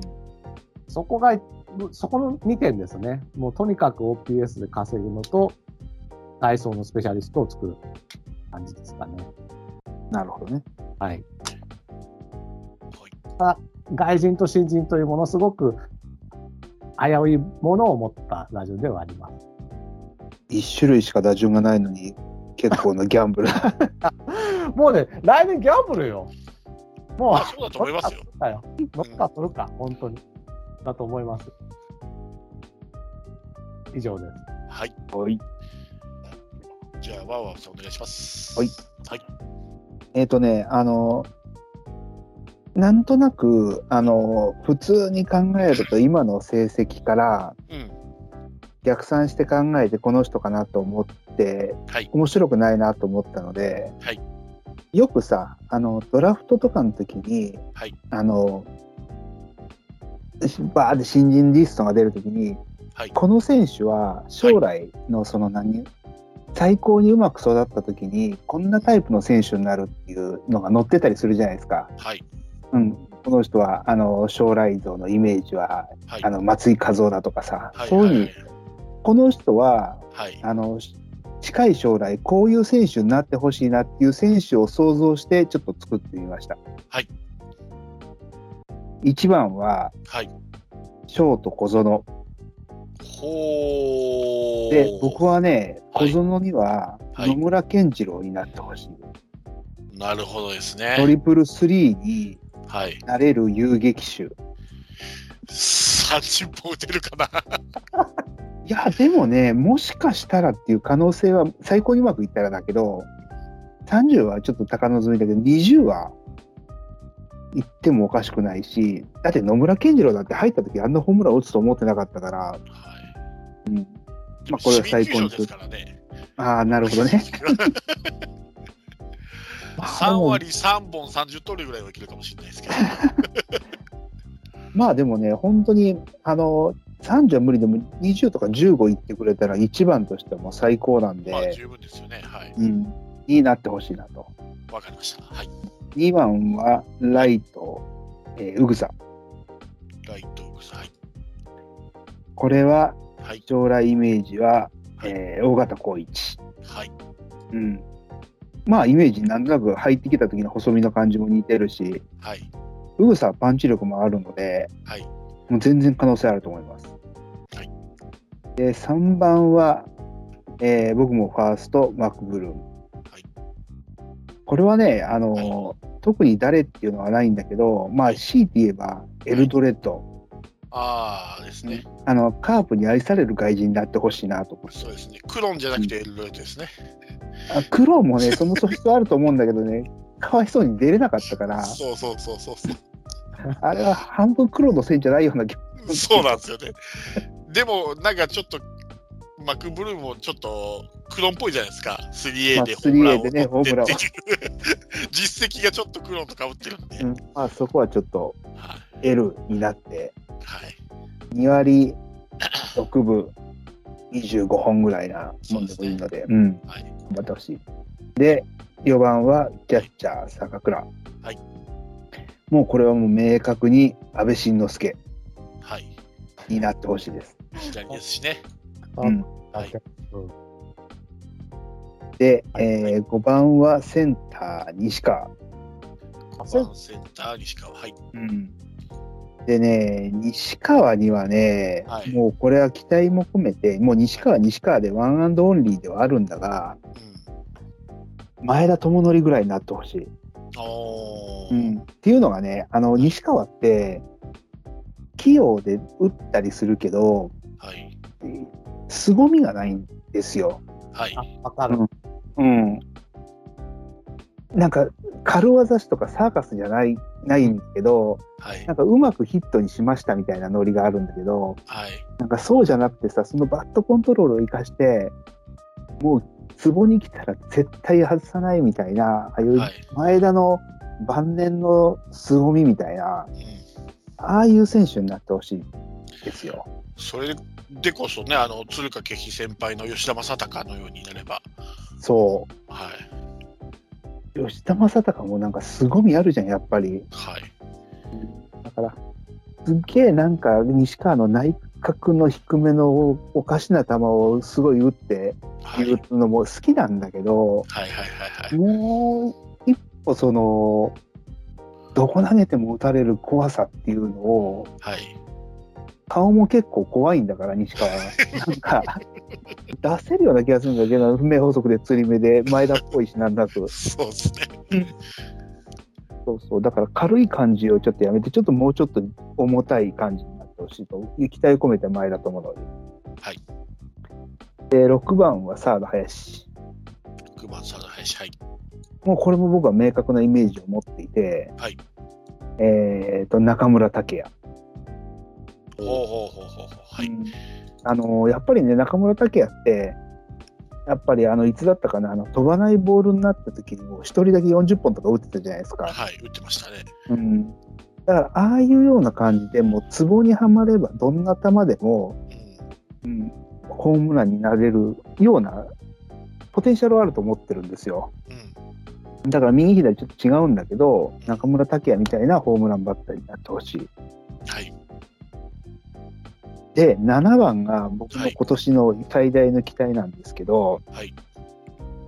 えっ、と、レフト、はい。中村翔成。小生の方ですね。うんはい。で、中村翔成って実は足むちゃくちゃ速いんですよ。はいですね。うん。はい。50メートル走ははい。大森に次いで2位なんですね、カープの中で。はいはいはいはい曽根とかよりも速いんですよ。はい。で、足が速い。肩がいい、はい。キャッチャー出身の外野手と言ったらもう、飯田哲也。はい、うんそうですね。やっぱ中村翔成、細身だし、外野で行きそうな気がするんですよ。はいはいはい。うん、でもう、坂倉が僕はキャッチャーに育ってほしいと思うし、うん。うんフル出場してほしいので、うん。うん、そう思ったらちょっともう中村翔成を生かす意味でももう飯田哲也になってほしい。はいはいはいはい。で、8番がセカンド、菊池。はい。もう菊池は菊池。菊池よ菊池ですね。他に変えるものはないっですね。すごいですね。ていうようなオーダーで。わかりました。いいですね。完成したらすごいですよ。うん。うん。到来ですよね。村健二、岡田光一、エルドレッド、安倍晋之助、前田智則、田村武也、飯田哲也、菊池涼介。です。完成すればね。そうそう。だでもね、雰囲気はあるよ。と思思いたい、今のシーンです。今回はやっぱり言ってた西川ですよね。5番が前田智則から今はちょっと本当遠いところにいる気がするので。なんだろうね、すごいね、あのーほほら、僕らのカープキャストでもさ、打順を決めた時も西川どこにでもハマるねとかって言ったりとかさ、そうそ器用貧乏。なんだけど、そう、器用貧乏な匂いがすげえしてきたんだよな、なんか最近。いや、だからやっぱ使い割れ方が雑なんですよ。それでどこでもハマるから。だから、そうなんだよね。だから実はね、結構西川の位置って僕もすごい迷って、う。うん。うん、3番とか5番とかも当然考えたんだけど、さっきね、メールいただいたのに見ると4番だったじゃないですか。ですね四番うん。だからそこは、あ、そうなんだっていうのがすごい気づきがあって、うんうん。うんそうですね。そうなんですよ。ほいほいほいほい凄みっていうところですよね、本当に。いや、だからほんとそう。うん。やっぱり、フォアボールをやっぱりこう、なんだろう、もぎ取る的なところから始まらないと、僕は凄みって出ないんじゃない振っちゃう、なんか、しかもなんか、ちょっと前見たとき、満塁で、ワンスリーぐらいまで行ったのに、うん完全なボール球を、ワンバンしそうなボールを、ゴルフ、ゴルフスイングみたいに打って、それはヒットにして点にしたんだけど、そうしたね。あれ、別に何も振らなかったら1点取れるわけですよ、普通に。超危険なヒットなわけ、あれは。やっぱ僕はす凄みの出ないところで、ああいうので、はいはい、俺の俺にはフォアボールね、みたいな、そういうのを出してほしいんだよなと僕は思ってるんですけどね。うんなんかね、もしかしたら、あの、振りにいっちゃう、体が反応しちゃうタイプじゃないですか。そうそう、そうですね。で、西川もその時って、わざとおかしななんかスイングみたいなして、あの、空振りしてるような時もあるんですよね。うんうん。それがね、すごい滑稽に見える時があるんですよ、なんか。あります、あります。あるよね。ある。だからさ、前田智則とかって別にもうおかしなボール振らなかったし、うんそういう時はもうピタッとして見逃すじゃないですか。うんあれってピッチャー怖いと思うよ、すごい。ねうん。ああいうのがね、になってほしいね。うんだからバットコントロールがいいってことは、一発で決められるはずなんですよね。うん。一発で決められるはずなのに、なんかふ当たらない球まで振っちゃい、振りに行っちゃうので、うん。そこ自信持ってほしいですよね。もう、俺がワンスイングすれば絶対当たるんだと。それなりのボールだったらぐらいな風で振ってほしいとは思いますけどね。はい。はい。では私、いきますね。はい。はい。えー、1番、ライト、ウグサ、お後期。えー、2番、センター、西川龍馬。おおえー、なるほど3番ファーストマクブルーム、あここは一致したね。えーえー、4番サード林、おえー、5番キャッチャー坂倉、ー。おえー6番ショート小園、ー。おえーー7番レフト中村健人、もしくは末金、もしくは正髄、もしくは堂林。右の長距離ですね。なるほどね。はい。うん。で、8番、セカンド、菊池と。なるほど。はい。もうこれは完全に林育て育てちゃおう打線ですよ。マクブルームと坂倉っていう強打者に挟まれて、うんうん。えー絶対勝負が避けられない状態にして、どんどん打ってもらうと、林には。なるほど。もう4番候補って言われて入ってきたんですから、もう4番据えちゃいましょうよっていう話ですよ。なるほどね。で、5番坂倉っていうのが大事で、今回、鈴木誠也があれだけ打てたのも、坂倉が5番にいるからだと思うんですよ。どっちかと勝負しないといけないっていう。多分いなかったら、坂倉が、多分鈴木誠也と勝負しなかったと思うんですね、他のチーム。うん。鈴木誠也と勝負避けてもあ避けても次に坂倉がいるっていう相手チームにプレッシャーがあったから両双方があれだけの成績残せたと思うのでうん。でそこで、えーっとバックブルームと挟むような形でだから、えーあれですよ佐野とかうん。DNA ですねあれがそんな感じだったじゃないですかあれで4番のように作っていったので、ああいう感じで林一本立ちしてほしいですね早く。なるほど。うんオースティン、マキ、外み、あ、外で、オースティン、マキ、佐野みたいな感じ。そうそうそうそうそうそうそんな感じですかね。で、坂倉3番もちょっと一瞬考えたんですけど、左が3枚並ぶのと、うん。まあこれ1回だけなんですけど、もし三者凡退が終わったらすぐ坂倉キャッチャーの準備しないといけないじゃないですか。うん。うんとなったらちょっとバタバタするなと思って、そういう可能性、まあ初回だけ、初回で三者凡退した時だけなんですけども、うん。まあそういう可能性を少なく、一つ、一回でも少なくしたいと思ったので、僕は5番にして、なるほど。はい。で、今の中村健人とか、まあ、右の強打者を3番っていうのもいきなりしんどいんで、ルーキーで。まあ、うんまず7番から様子見ようかと。うん。そうすれば自然にマクブルームが3番に来ると。うん。で、えー彼がハマれば、えー、宇草、西川ってどっちかがランナー出てたら、まあ、3番で返せるだろうと。初回先制点も期待できますし。うん。で、意外と小園6番っていうのが効いて、この林坂倉っうん。てキャッえーのをが、あの、は林坂倉の後で絶対多分気抜けると思うんですよ。うん。強打者が2人続いて。で、そこで小園で、小園も意外と、あの、打率もホームランも打てるので、畳みかけれれば面白いかなと思で、まあ、菊池はまあ、彼はどこでも打つんで、うん。それこそバウバウさんじゃないですけど、菊池は菊池なんで。はい。だ西川を2番にしたのは、彼は上位打線がいいって言ってたので、彼を気持ちよく打たせるには、まあ、1番か2番かなと思って、まあ2番かなと思ったんですけどね、西川うは。ん。1番でもよかったんですけども、まあ、ウグサ1番、西川2番の方が座りがいいかなと思って、そうしましたね。だから頑張って林を育ってくれることが鈴木誠也の穴埋め最最短かなと思って僕は。なるほど。はい。ラロッカさんもセブンさんも小園が下位なんだよね。今まあ理由は言ってくれたけど。はい。うん。僕、小園1番でもいいいいんですよ、僕は。ただ現時点、現時点というか、2021年の成績からいくと、ウグサが1番の方が、それこそパンチ力があるんで、うん。初回先頭打者ホームラン、相手のピッチャーいきなりくじきますよみたいなうん。ことができるのはウグサかなと思って。なるほど。はい。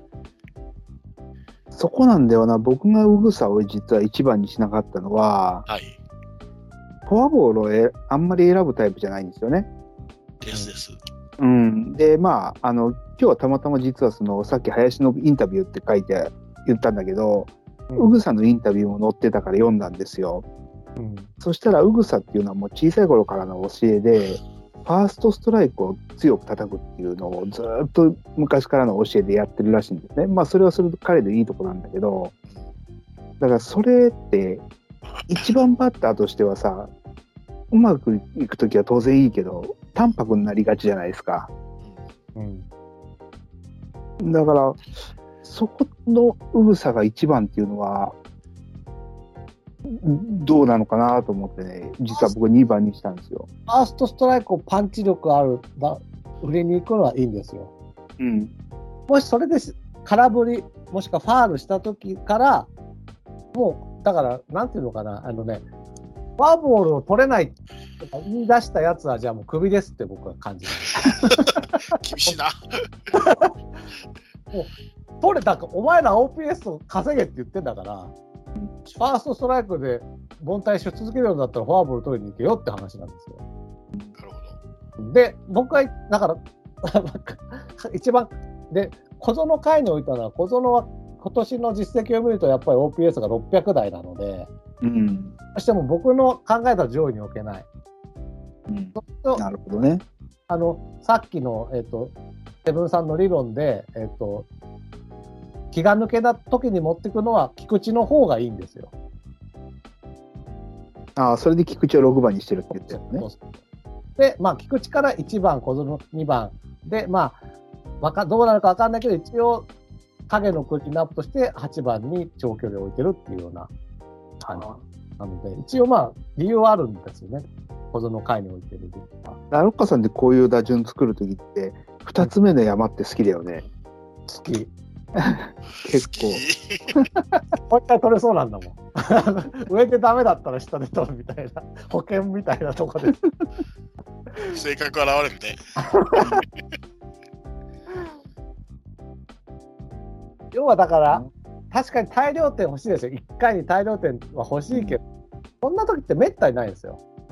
まあね。どっちかがダメでどっちかで取るみたいな試合の方が絶対多いはずなんで、上位で取れなかったら帰るみたいな。で、まあ、そうですね。僕はどうしてもそうなっちゃうな。保険派ですかね保。険派？うん。なるほどね。あでも面白いね、これは。だから僕の打順はでも本当に下手すると DNA 的になっちゃって、本当にただただ打っていって、フォアボールも取れなくて、なんか、なんか点は取れる日はあるけど、勝ちもつながんないなってなる可能性は多々含めてる打順ではあるんですよね。うん。林の位置づけが3人とも全然違うのが面白いよね。そうですね。うん。だから、セブンさんがまあ一番その、今のカープの考えに近くて4番でね、育てるっていうのもあるし、僕なんかはもう、下ですごい打つ人みたいな。うん。僕はだからホームラン打つんだよな、6番。いそういうチームって強いじゃないですか。強い。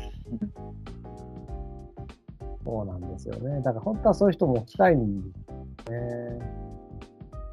まあ僕は先手必勝って言っちゃったので、なるほどね。先週のロッテで言うと、マーティンに当たるのは林かなっていう感じですか。一生懸命見つけてきたところ。林4番とか思わなかったですか ?4 番っていうか、まあ、クリーンアップっていうイメージは。うん、まあ考えたけれども、うん。坂倉4番に置いたら、で、外人が機能すれば、林を置かなくてもいいなと思う。だから、2番最強打者説をやっぱ取りたくてね。うん。まあ、言言ってみれば、セブンさんの4番みたいなもの僕の置いてる2番林っていう。ここでとにかく1回で点を林で取るんだっていう気概ですから。その、それはわかるんですけど、林ってそんなに、僕、今の時点の林は、そんなに効率よく点取れるバッターじゃないのかなと思ってるんですよね。うん。ではまれば、はまればうあの、はまりますけど、あの、3安打、4安打、1試合にあるけど、そう。波があるんですよね。波があるんですよね。まあまあ、今年はまあ出たばっかりだからあれだけど、うん僕はたり打ちするタイプだなとは思って見てるな、今のところ。だから僕は強打者で挟んだ方がいいんじゃないかなと思ったんですよ。ああ、僕は逆にもうそういう選手だったら気楽の6番だったんだよね。もう長打が打打てる、期待できるけど、確実性がないって人は僕は結構2番に合ってるなと思う。点取ってほしいのは、本当に点取ってほしいのはクリーンナップなんですよ。1番か2番か出てクリーンナップで確実に点を取るっていうのをやってほしいんで、意外と僕は3、4、5の方が確実性が高い方多くて、でも1番がもし出て、林がホームラン打ったらもう2点じゃんっていう、三振かも。でも、でも、うぐさは三振したとしても、ワンアウト一塁でクリーンナップには続けるんですよ。でも、クリーンナップに確実性のない人を置いてしまうと、僕は本当点が取れなくなっちゃうんじゃないかなって思ってるんですよね。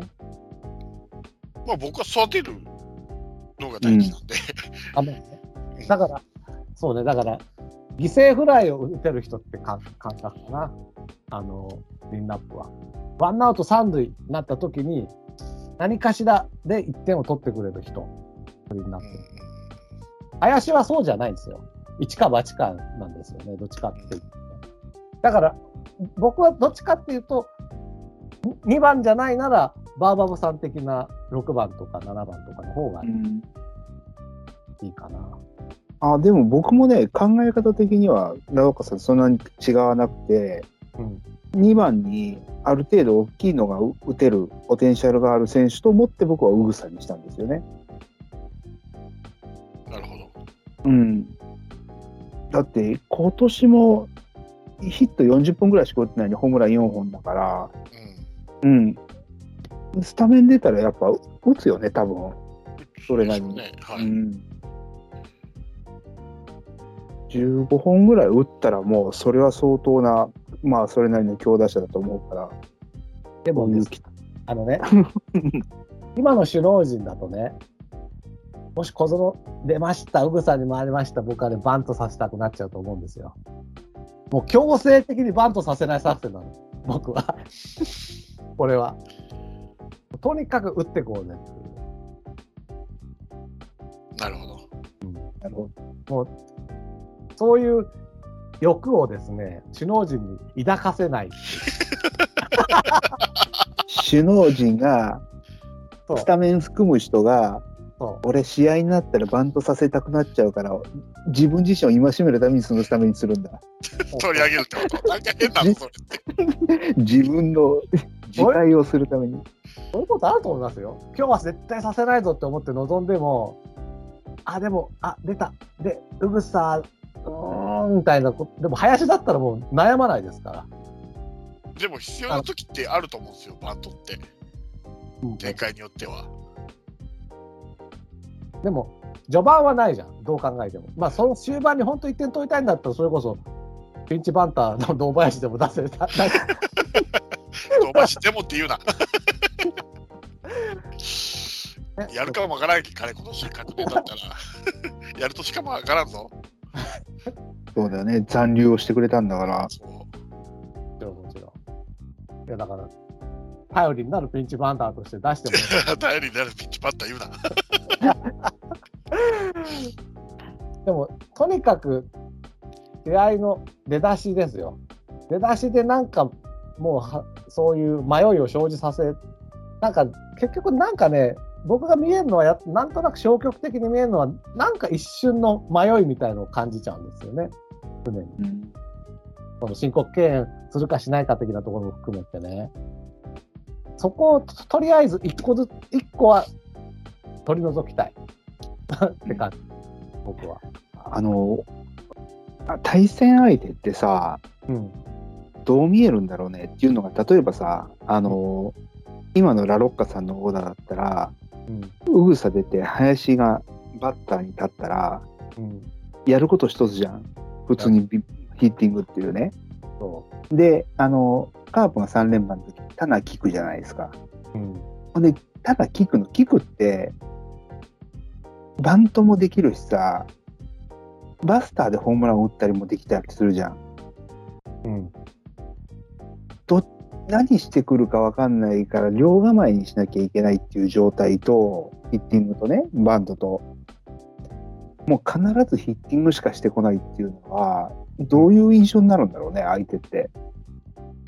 と、読みやすいのか、それょうね、うん、選択肢が1個減るんですからね。そうそう、だからそこがさ、必ずその強打者がいて、例えば2番坂本とかだったらむちゃくちゃ怖いよ、もうヒッティングしかしてこなくても。だからそこがその確率が、打率が低い選手が強打者にいるっていうのは、相手から見たらすごい楽なような気がするんですよ、僕も。だから、そこは、うぐさがね、うんの盗塁力なんですよね。その、バントするしないじゃなくて、走る走らないって方の駆け引きでピッチャーを笑わさせてほしいんですよね。なるほど。まあ、いや、なんか、まあ、いろいろ言ってるけど、結局僕はだから、本当に先々週話した OPS だけを求めてるんで、なるほどね。辛いんだよねっていう感じ多分現実的なのはバーボーさんとかセブンさんなんだとは思います。ぼ僕もね。いろんなそのそういうただその聞くただ聞くの聞くがうぐさできないでしょまだ。うぐさに、まだはすぐはできないね、間違いなく。うん。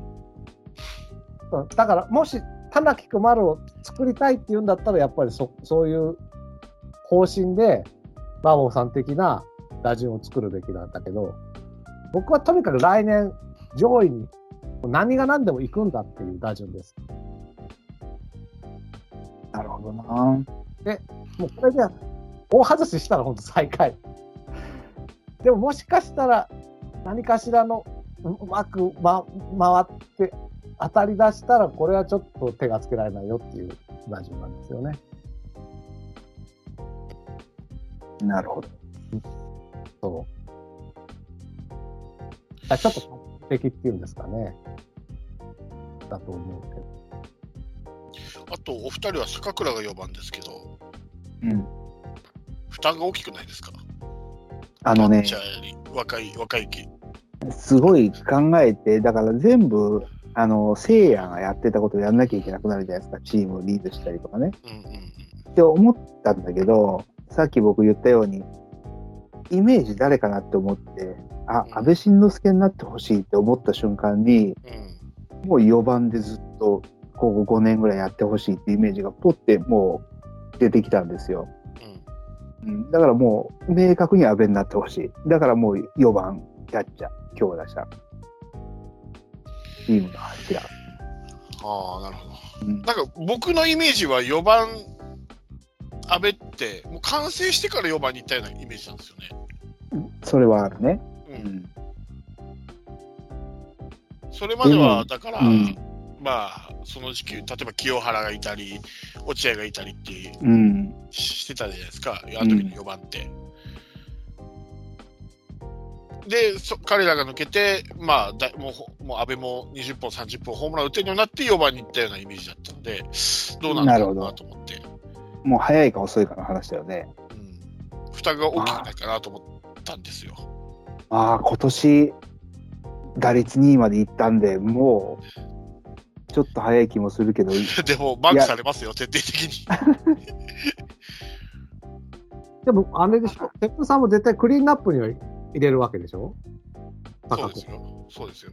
結局ね、あの、カープが、丸が抜けて、何が問題かって言ったらさ結局ずっと3番と5番がいないって言ってたんですよ。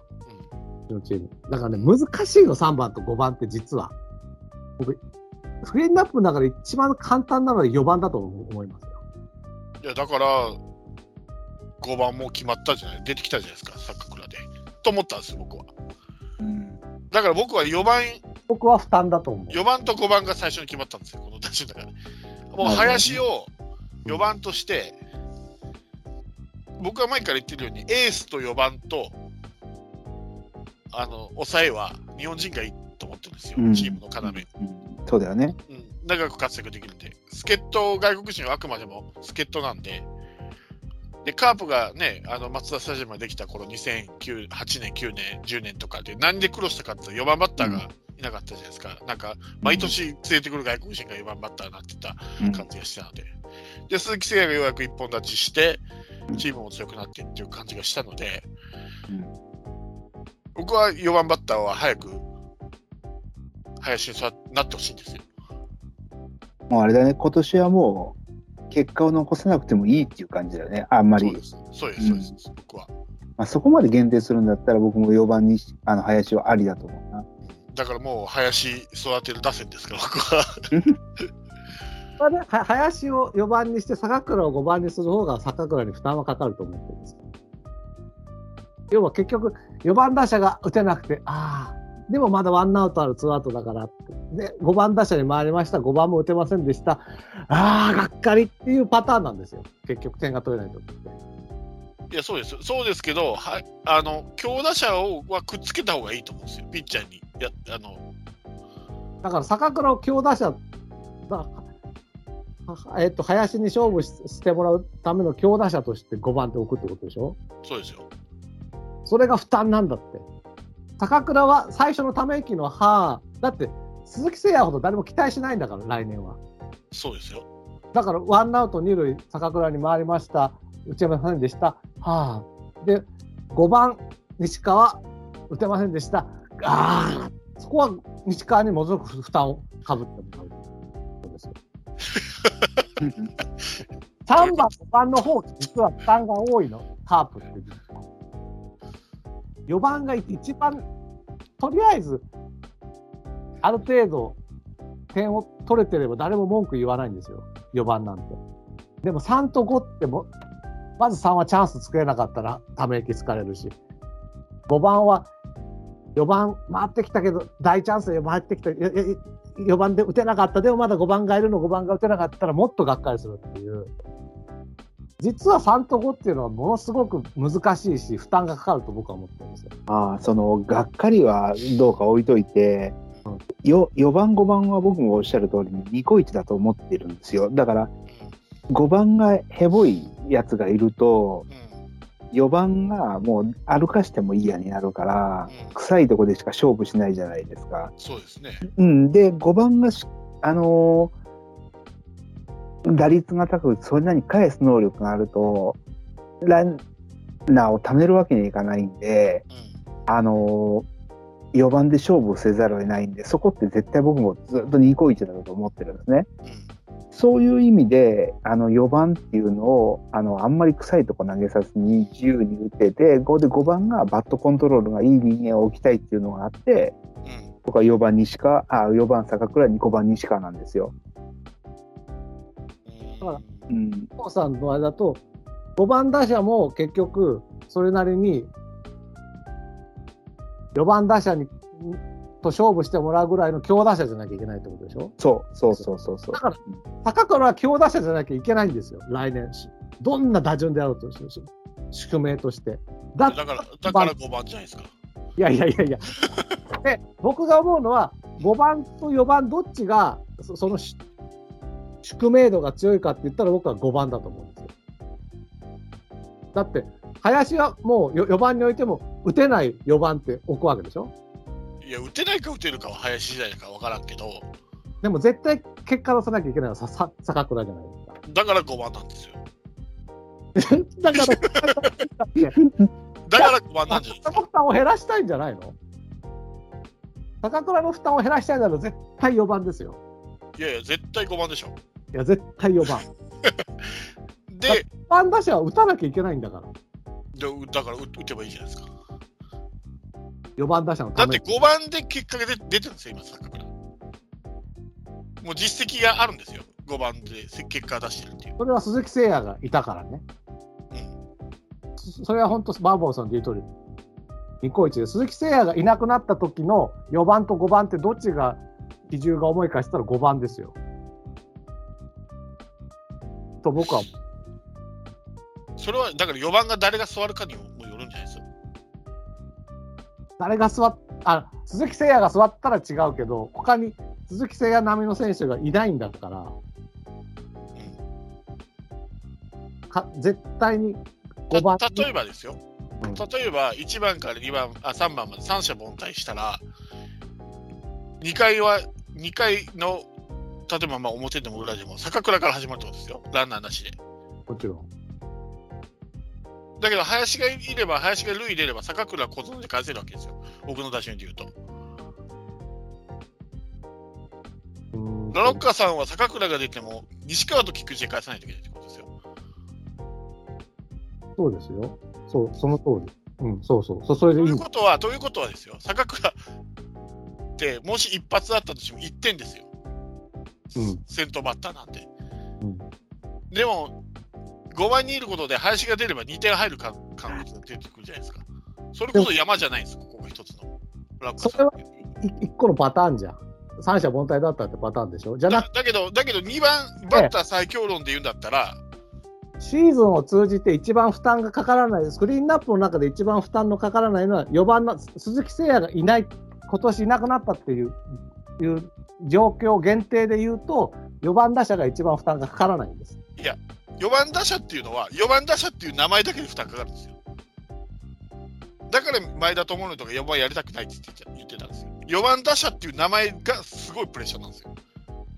それは先入観でしょ？でもそう思うんですもん、選手は。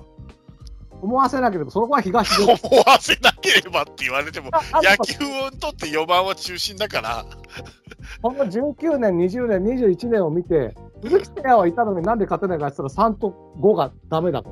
3と5が大事なってことが分かった。そうですよ。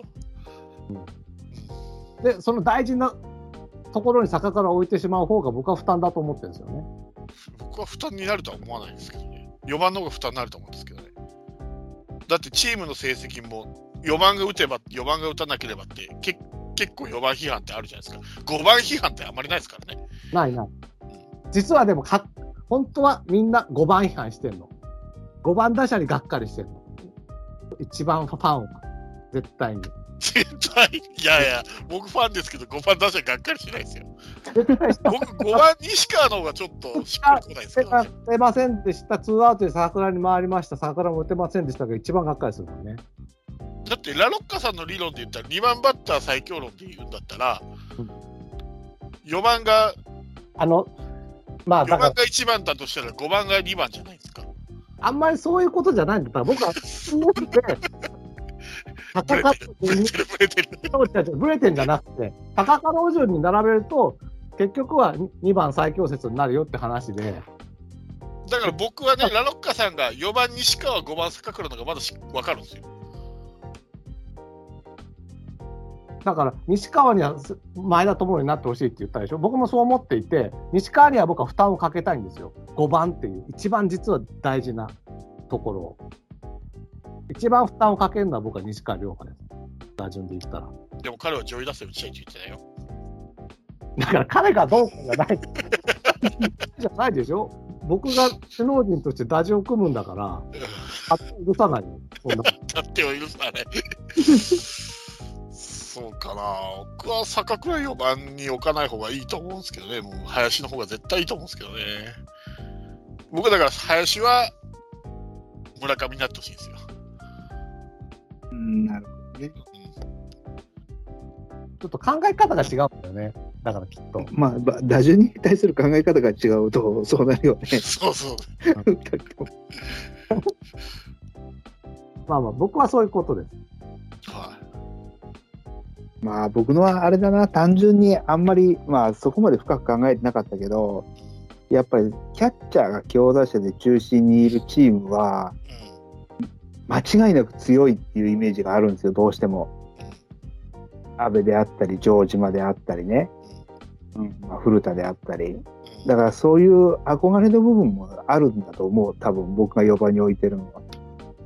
で、そういうチームっていうのは、その選手が一戦にいる限り、うんずっと強いイメージがあるんですよ。うん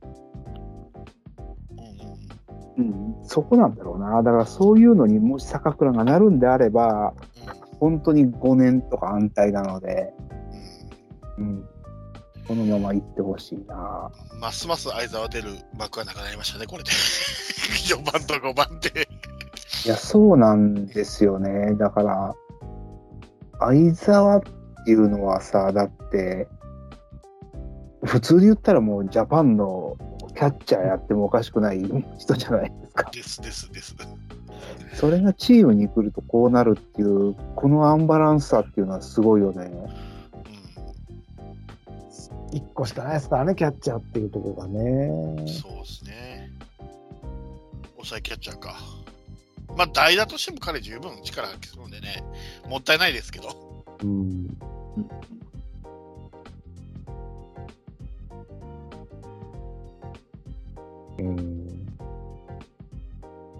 そうなんですよね、相沢。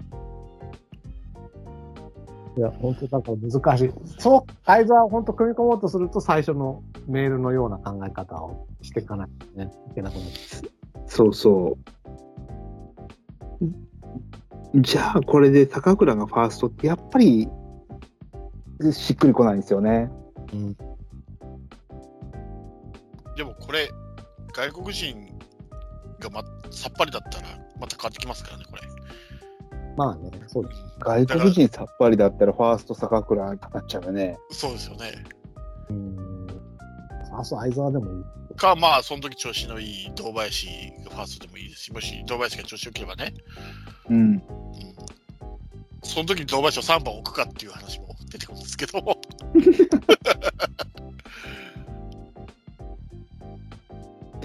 堂林なだからこのさっき僕が挙げた中村、末金、正髄、堂林、誰かはちょっと出てきてくれないとしんどいですね。うん。まあ、外れたら、ダメよ、来年は。思いますよ。まあ、当たりとまでいかなくても、そこそこぐらいでいい言ってくれなければ、多分ダメだと思いますよ。まあ、丸が抜けただけであれだけあたふたしますからね。それにさらに聖夜が抜けたんですからね。その丸の抜けたあれも落ち着かんままに、そもうボロボロでしょ、来年は。と見ていった方がいいかもしれないよ。う。いや、そう思いますよ。そうだね。下手したら最下位もあるんじゃないかっていうぐらいの覚悟で見ないと。一応まあでも最下位にま万が一になったとしても、うんこの選手は今年育ったなっていうのにはしてくんないと、ただ最下位になったじゃない。も う目も当てられないからね。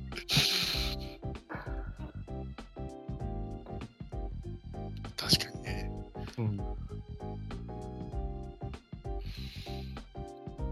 メールの方が意外とメヒアを押してましたよね。そうですね。そどうなのかね。な来年が最終年なの結構言ってたけど。まあ、彼は2軍の帝王で終わってほしいんですけどね、僕は。だから、最悪、マクブルームがダメで、メヒアが覚醒なら、まあ、それはそれでもありっちゃありだ。僕からしたらね。う。うん。そうだね。クブルームか。見たこともないからよくわかんないけど。わかんないですけど。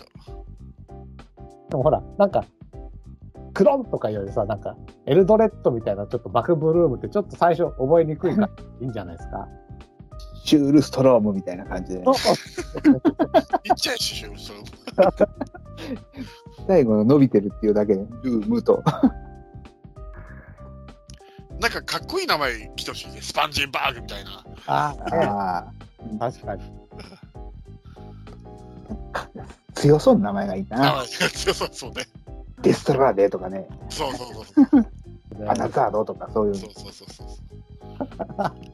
ピレラとかちょっと抜けますもんね、力が。ピレラとか。もうキラとかって何かと思ったもんね、最初は。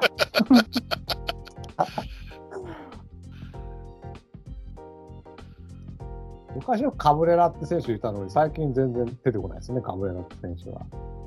そうだね。ええままあ、う んまあ、期待4割、不安6割、ももっとかな。期待3割、不安7割くらいですけどね。でも、よよかったですね。今日あのメールでいただいて、トトロイさん。超発掘した。うんで、なんかあの、僕らってさ、やっぱずっと話してるからかもしれないけど、なんなく意識が似てきてみんな坂倉キャッチャーだったりっていうところにさ、で、うぐさがっていうところに、初期を重用したり、ね、相沢ちゃん使ったりっていうんで、やっぱりちょっと角度が違うから、すごい参考になりましたよ、なんか。うんそうですね。マクブルームが3番というだけ意見が一致しましたけどね。そうだね。あと、ウグさんが上位だっていうの、1番が2番だっていうのだけね。そこだね。あれは。まだ見たことない選手を3番でみんな固定っていうのがよくわかんないね。そうですね。まあ、それだけ選手がいないってことですよ、うちは。そうだね。特に右がね。そうそうそう。そうなんですよ。クリーンアップで真ん中辺に右入れたいとこの人しかいないって。困ったもんで。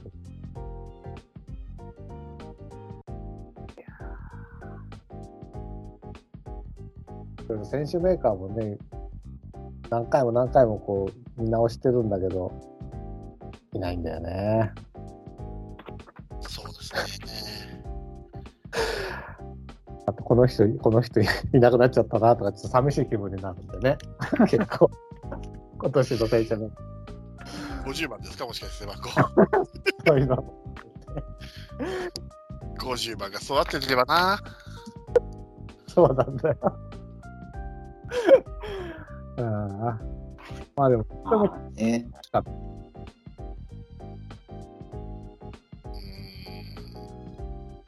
そんなに右打者育てるの？大変かね。右の強打者育てるの。時左がいないとか言ってた時もあるし、なんかうまくいかないもんですよね。そうですね。逆に言うと今、その全部左をさ、スタメンに吸い込んじゃうから、今度左の代打が本当いないんですよ。松山がいるじゃないですか。ああ、松山二軍です、僕。もう松山が2軍ってもう引退した方がいいよね。松山が実績やって2軍なら。何のために2軍にいるのかよくわかんないよね。そうそうそう。ま、松山がいるのか。松山をしっかり外してたの、僕は。大森しかいないとか思ってたけど。そうです。まあでも松山がな、本当に単打の人になっちゃったんだよね。うん、2本ですよ、ホームランが。しかも後半の方にちょこちょこ打っただけでしょ。そう。全然打ってないもんね。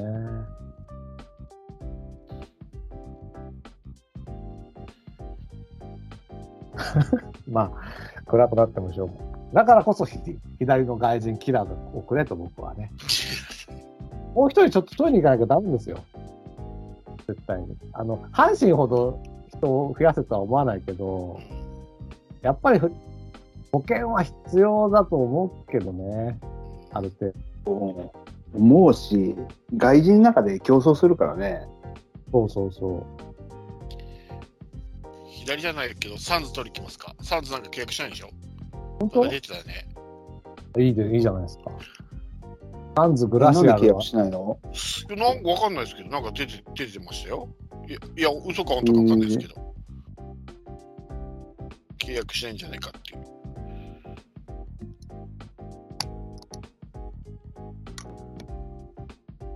ぜひ、取ってほしいなうんうん。せいやのお金入るんだったら、取ろうぜ。あ今年はもし、でも、首脳陣ももし育てるっていうつもりだったら、そうじゃなくて、日本人の若いの使うんだろうな。でも最後でしょ、今年、この、この首脳陣のメンバー、チャンスは。3年目だから？多分出てほしいけどね、3年目だし。特に、特に打撃陣ですけどね。まあ、優勝争いとは言わないから、今年みたいに希望の若手が出てきてくれれば、っていうぐらいですかね、僕は。うん。あ、そうなん、まあね、そうですね。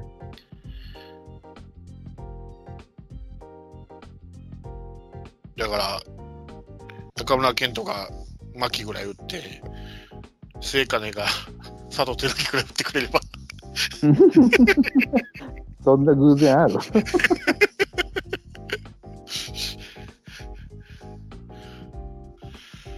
はあ、ねえか、そんな偶然は。ああ。だって、牧3割、ね、新人で打ったのなんて20年ぶりでしょ？うんどのぐらいの偶然ですよ。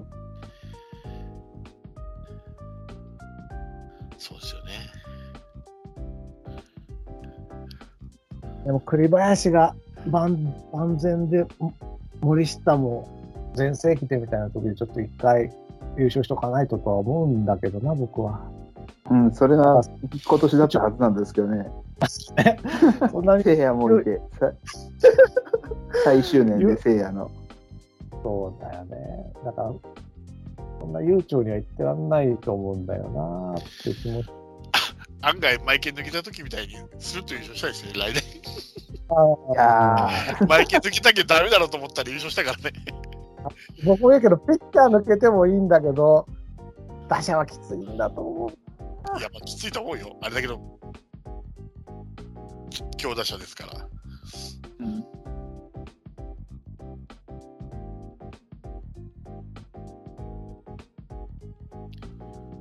はい。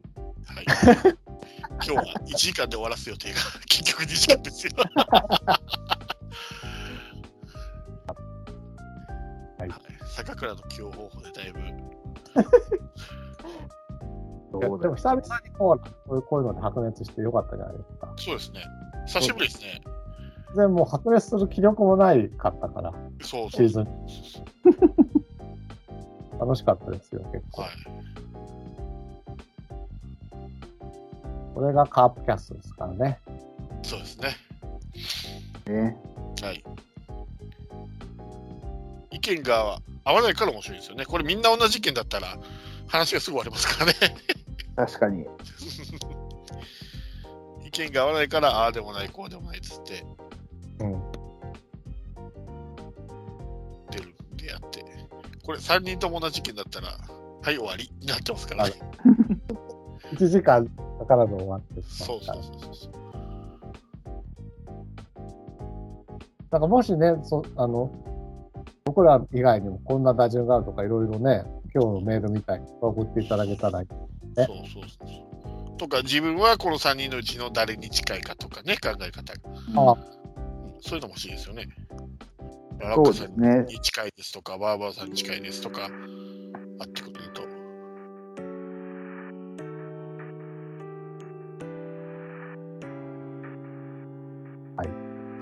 ということで、疲れが、今日はすごく楽にやろうと思ってたけど、はい。しちゃいましたね。はい。はい。まあ、それこそ、あの、冒頭の話じゃないですけど、まあ、小葉さんの話から始まってね、はい。スタッフ陣と、それから来季の小田と話し、し話していきましたけど、